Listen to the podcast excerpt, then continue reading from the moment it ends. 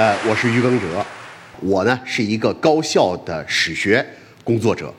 我今天带来的演讲的题目是用古人的眼睛理解古人，我们看待历史的方式。为什么选择这么一个话题？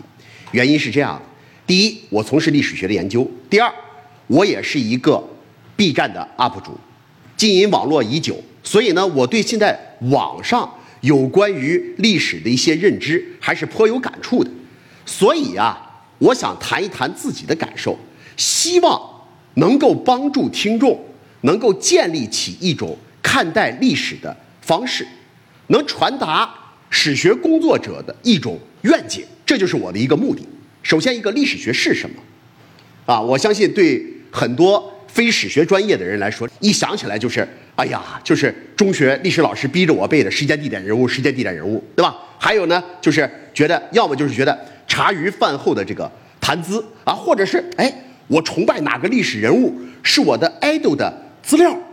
其实历史学定义虽然很多，但是在我看来，历史学它是一个关于人类发展规律的一个报告，这是它的主要的一个性质。它总结的是我们的过去，展现的是我们的未来。那么历史学有什么用？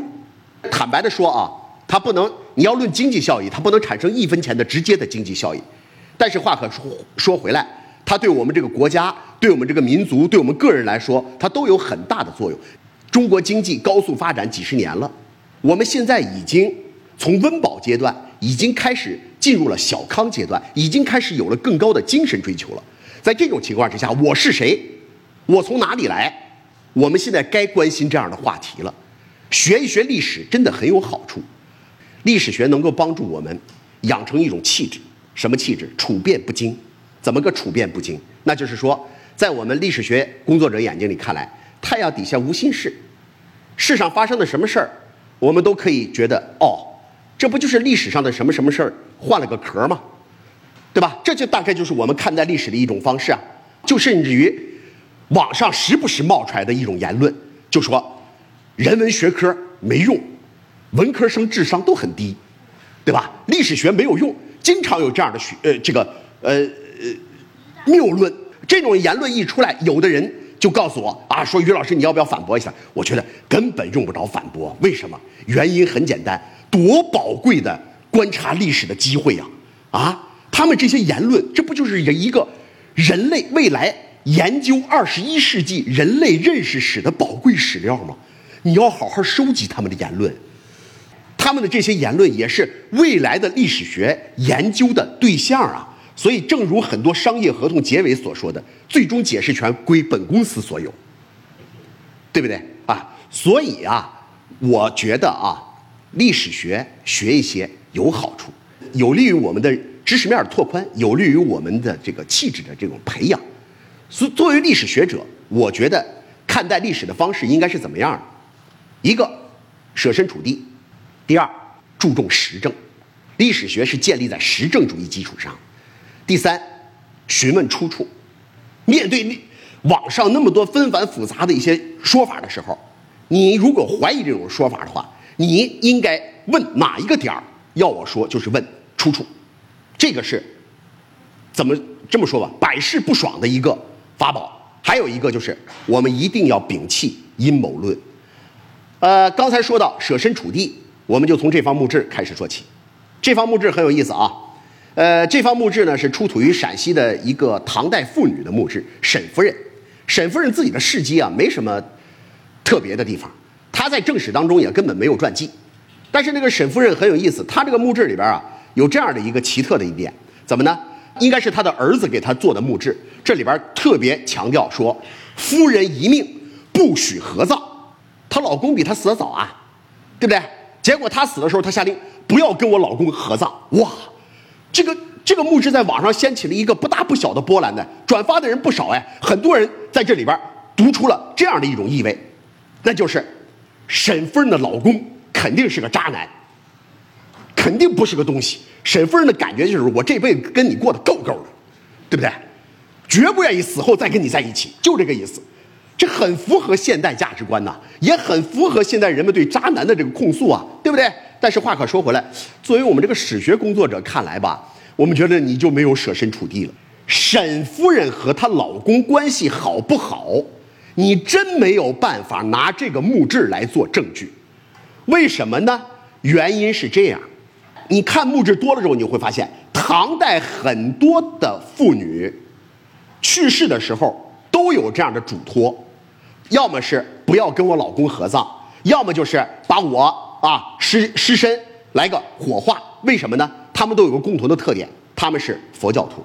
换句话说，死后不合葬，这是佛教的要求。因此，这些女性是在履行自己一个佛教信徒的这样的一个戒规。所以，这种情况之下，沈夫人的老公是不是渣男，我们绝对没法说，起码不能拿这个墓志来做证据。你看，这就是一个现代视角代入，然后对历史的一种误解，对吧？所以啊，在我们史学界有一个名言叫“了解之同情”，来自于陈寅恪先生给冯友兰审他的那个哲学史的时候所说的。其对于古人之学说，应具了解之同情，方可下笔。什么叫了解之同情？就是设身处地啊。我们了，我们要想理解历史，我们就必须得按照古人那个思维模式来理解它，这就叫了解之同情。说起来容易，做起来难啊！诸位朋友，你想一想。你得读多少书，你才能够知道古人是怎么思维的，啊？你得浸淫史籍多久，你才能了解古人的思维模式？所以说实话，说这个东西说起来容易，做起来难。而且我这里要强调的是啊，设身处地不等于我们把自己降到跟古人一样的认知水平来看待这个世界。我用我自己的一个故事来做一个说明，呃，这个事情呢发生在大约二十年前。当时呢，我跟我的同伴们一块儿去秦岭爬山，爬哪儿呢？太白山。我们也知道秦岭是中国的地理南北分界线，太白山是它的主峰。太白山的海拔很高，这个主峰啊在三千七百米左右。而当时呢，我先是坐缆车来到了半山腰。缆车站的位置应该海拔是两千四百米左右，然后下来之后我就往上爬，结果爬了时间不长，我估计可能到了海拔大概是两千八到三千米之间，我突然出现了一种前所未有的一种难受的感觉，一个就是心跳加快，还有一个力不从心，怎么呢？脑子很清醒，知道该往该往前走，这个腿就是迈不动。还有一个就是耳鸣，并且我们的同伴当中还有一个老师跟我出现了一样的症状。后来我们两个决定，咱们两个结伴回，不能再往上了。结果等我们下到缆车站的时候，这些症状就消失了。后来我回去之后，随着知识的增长，那大概一两年以后，我才我才明白这个事儿是怎么回事儿。因为高山反应的那个底线是两千七百米，我应该是中了高山反应的招了。而这个马上就促进了我自己的历史学研究。为什么呢？我突然想到了历史上一个著名的战役，就是唐朝薛仁贵的大飞川战役，率领十万大军在青藏高原上跟吐蕃作战，然后呢全军覆没。而且这场战役有个很奇怪的地方，我们这位薛仁贵刚开始勇猛的不得了，结果到了战役进行的中期，突然之间变得消极的不得了。他当时军队分为两部分，一他自己带带领前锋部队，他的辎重部队在后头。结果他的辎重部队遭到了吐蕃的这个围歼，在这种情况之下，按理说你辎重部队如果被干掉了，你也肯定失败，你应该来救，而且他就在目视距离内。可是我们薛仁贵以及他的前锋部队竟然来了一个按兵不动，最后啊，他回来之后遭到了这个御史的弹劾。而当时唐高宗皇帝说了这么这么一番话：“有人云清乌海城下，自不击贼，致使失利。朕所恨者，唯此事耳。”这里边就有个问题：薛仁贵，你为啥不动？薛仁贵自己也解释不清楚。结果我现在突然意识到，他是不是有了高原反应了？后来我查了一下，他战役的那个地战场的海拔是多少？应该在三千六百米左右。这是一个。还有，他有个犯了一个问问题，他带领的是从内地来的部队，一上青藏高原就狂飙突进，根本没有一个歇息的时间。这也是上高原的一个大忌讳，但是他都犯了。然后我再查其他的史料，我就突然意识到，原来在唐朝与吐蕃长时间的战争的背后，有一只看不见的手在左右着胜负关系。什么呢？就是高原反应。这也就决定了为什么早期唐朝和吐蕃的边境是沿着中国的自然地理分界线来分布的。这也能够解释。要不怎么说有一句话叫“读万卷书，还要干什么呢？行万里路”。有时候自己去感受一下，就能有一种。就能有一种别样的收获。我最终以这种认知形成了一篇论文，叫《疾病与唐伯战争》。最后呢，还发表在《历史研究》上，中国史学界最高期刊。我刚才说了，要站在现现代的视角去理解古人，我们要了解这同情去看待古人。但是呢，我们要站在现代的视角，能看出古人自己意识不到的问题。但是。你不能总是站在现代人的视角来看待古人。今人一说起，一说起我们比起古代来说，我们最自傲的一点在哪儿？我们的科技水平，是不是？大家都觉得自己哇，好像一个初中毕业就能盖过这个国子监的所有的这个博士，对不对？就有这样的一种感觉。不过话可说回来，你别总是站在现代人的这个视角傲慢的来看待这个古人。咱们就拿科学技术来说，人类的科学技术发展史是树状，它不是一个单线条，它是树状，由低向高这个大趋势是存在的。但是你别拿线性发展观来看待，为什么呢？它有很多枝杈，有很多分支，有的能够茁壮成长，有的长着长着就死了。也就是说，人类技术究竟往哪个方向发展，它是受到了多种因素综合作用的一个结果，对不对？所以在这种情况之下，你啊千万别用有可能啊说他这条件具备了，他就应该有这样的发明。你别拿这个视角来看待古代，经常有人犯这个犯这个毛病。你比方说啊，我曾经参与过的一场网网上讨论，就是关于郑和舰队为什么没有受到坏血病的侵扰。你看那个。哥伦布的舰队、达伽马的舰队都不受到水手坏坏血病的影响吗？坏血病是什么呀？维生素 C 缺乏呀，对不对？那么郑和舰队为什么没有啊？有的人很骄傲地说，我们中国人非常聪明，为什么呢？因为他们发明了发豆芽，用豆芽补充了维生素 C。这里边就有个问题，没有任何史料向我们证明这一点，对不对？没有史料的事情。我们从史学这个角度来说，我们就不能给予你肯定，对吧？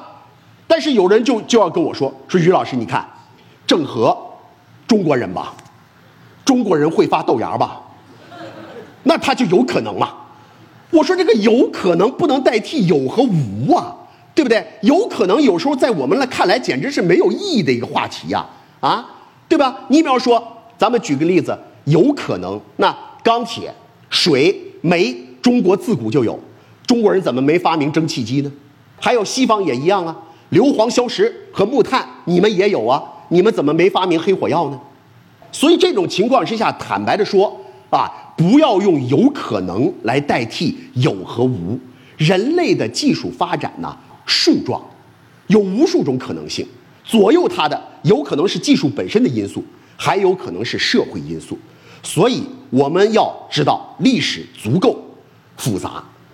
面对网上那么多纷繁复杂的说法，当你对某种说法有疑问的时候，你应该直接击其要害，问什么？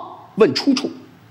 网上的这个有关于历史的说法，要么是一种不可靠的说法，要么是一种这个断章取义，甚至还有更恶劣的，就直接伪造史料。我今天刚看到一个资料，他是一个历史粉圈人士，他为了维护自己的偶像，他专门用 PS 的技术，把一本宋本书专门给 PS 了一下，用来支持自己的观点。他把那个对他不利的字眼给挖掉，重新补了一个字儿，连这样的招数都有。所以，诸位朋友，当你对某件事有疑问的时候，你就首先问他什么呢？出处呢？历史学是基于史料的一种学科啊。有没有史料？这是第一问。有的话，我就问你，史料可靠吗？所以史学研究的第一步是什么？史料批判，对不对？历史学原先是纯文献的考证，后来有了双重证据法、三重证据法。什么叫双重证据法？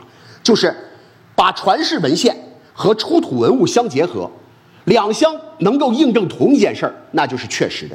还有三重证据法，是在三双重证据法之外，又加上了人类学的调查报告或者是田野的调查报告，这叫三重证据法。但是不管怎么样，总之一句话，出处永远是我们首先要问的一个问题。而我们现在网上很多的歪科普，首先就是出处不可靠啊！我给你举个例子，啊，有一个著名的没有出处的互联网想象史学，叫做“妓不等于妓，青楼不等于妓院”。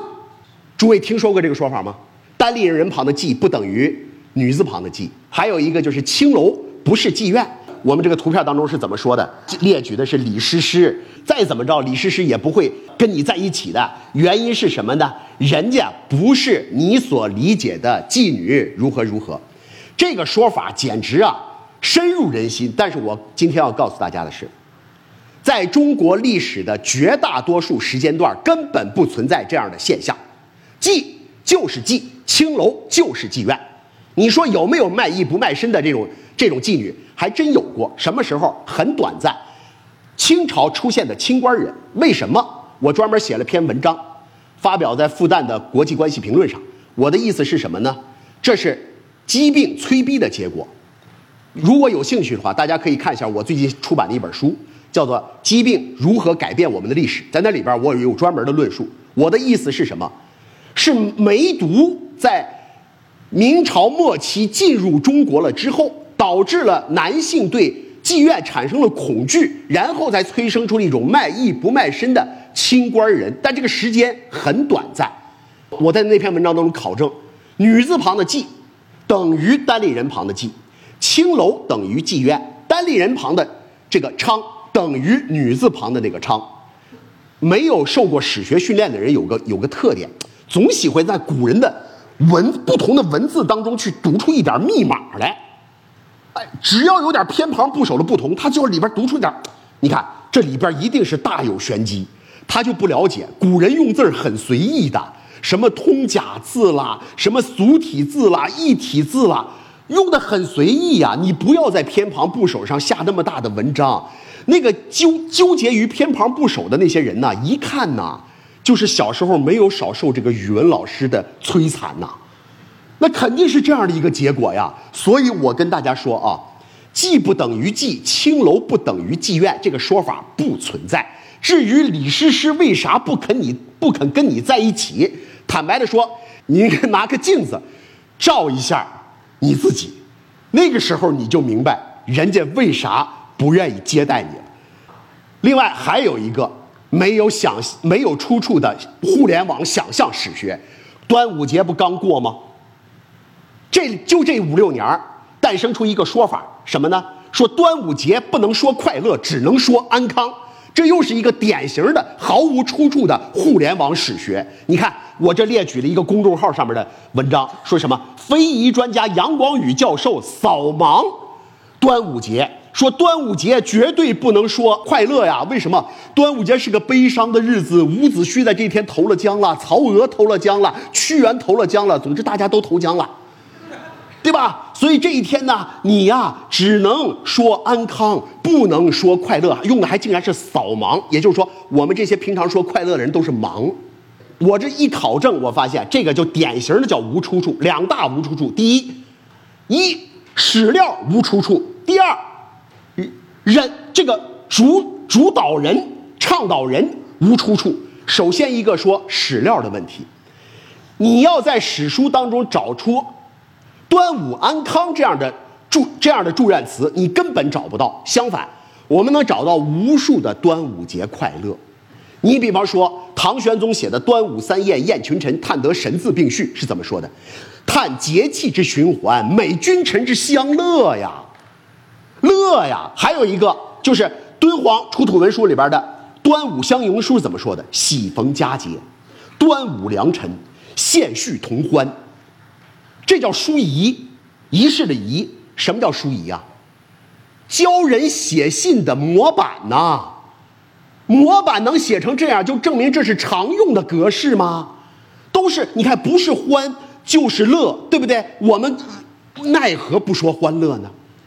大胆的说端午节快乐吧！而且还有一点是啥？就是刚才我说那个，是非遗专家杨光宇搜了这个人物之后更有意思。你发现这个人物子虚乌有，怎么呢？网上有那么几个同名同姓但是看其专业和事迹根本不搭界。然后你再按非遗专家杨光宇来进行检索的话，你就会发现，这位教授这一辈子没干别的事儿，专门跟端午安端午快乐过不去。他就这辈子只干了这么一件事儿，可见这也是一个虚构的人物。以后大家大胆的说端午节快乐吧，你要相信杨教授绝对不会来找你的麻烦。另外一个，不可证伪与阴谋论，阴谋论的历史长的不得了，从古代一直到现在就没停过。阴谋论的人总相信有一只黑手在操纵着历史。总相信有一个庞大的集团，甚至某一个超人在控制着整个地球。我们的一切行为都在他的预先的设计当中。阴谋论绝对不能代替正确的历史观。阴谋论，而且还有个特点，看起来逻辑自洽、滴水不漏。但是问题就在于，它在最核心的证据上，往往是用不可证伪这种模式来蒙混过关。你要知道啊，我举个例子，比方说，一个在中国流传了两千年的阴谋论，续蛊，拿一个器皿装上几十上百种毒虫，盖上盖儿，让他们互相吞噬，最后谁能存活，谁就是最为强大的那个毒虫，然后再施以巫术，通过饮食进入你的肠胃，就像孙悟空钻进了这个铁扇公主的肚子里边一样，然后。杀人于无影无形当中，这个东西原本诞生于这个中原地带，后来一直延展到现在是西南地区少数民族的专利了，似乎是这样。连西南少数民族地区的人都相都信以为真呐，以至于到现在方兴到现在还是大行其道。而这个邓启耀先生写的《中国巫蛊调查》，他就发现了这么一个有趣的现象：你一问那些人蛊虫怎么做的，那些人说的是头头是道。然后再问，你亲眼见过蛊虫怎么做吗？大家统一的答案是：做这东西能给你看吗？这就叫不可证伪。不可证伪这个概念来自于自然科学，但是人文学科也可以适用。一一种说法必须要留下一个证伪的渠道。可以证伪的不一定是伪学说，但不可证伪的它一定有问题，对不对？阴谋论一个最大的特点就是在核心证据上永远不可证伪。所以啊，摒弃阴谋论。是我们塑造历史观的一个重要的一个这个途径，还有，拍脑袋拍出来的问题是坏问题，看书看出来的问题是好问题。很多人看历史先预设立场，他先有了立场，然后去找史料来支撑自己。面对着不利于自己的史料，要么无视，要么歪曲理解，或者是甚至加以攻击。所以啊。你应该无欲无求的去看史书，这个时候看出来的问题，它是好问题。什么叫好问题？第一，这个问题切实存在；第二，有史料的支撑，能研究得下去，这才是好问题。那个拍脑袋拍出来的问题是预设立场、假设出来的问题，它往往走不下去。所以啊，说实话，这个我们要明白，我们永远。要让我们的眼和我们的手要快于我们的嘴。你不要先说出你的观点，你应该先去看书，你应该先去检索。我们要学会看书，还要学会各种工具、工具的工具书的检索，甚至电子网站的运用。掌握真正的学术类网站也非常重要。B 站虽然不是纯学术的网站，但是现在在学术方面。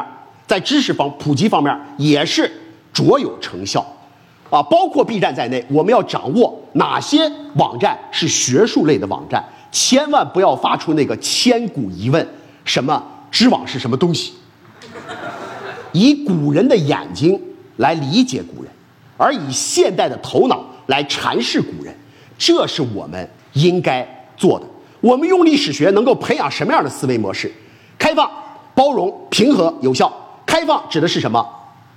历史学没有什么问题是不可讨论的。你要你要知道啊，我们人类几千年怎么进步的？我们就是靠着不断的自我怀疑和自我否定，我们才进步的。还有就是包容，我们应该有平和的心态看待各种不同的说法，只要你这种说法是建立在实证主义基础之上的。第三，我们要养成一种平和的心态，处变不惊。有了开放、包容、平和，我们看待历史的思维模式，最终落实在两个字儿上：有效。说起来容易，做起来难。我也没有。完全的做到，诸君，我们一起共勉。我今天的演讲就是这样，谢谢大家。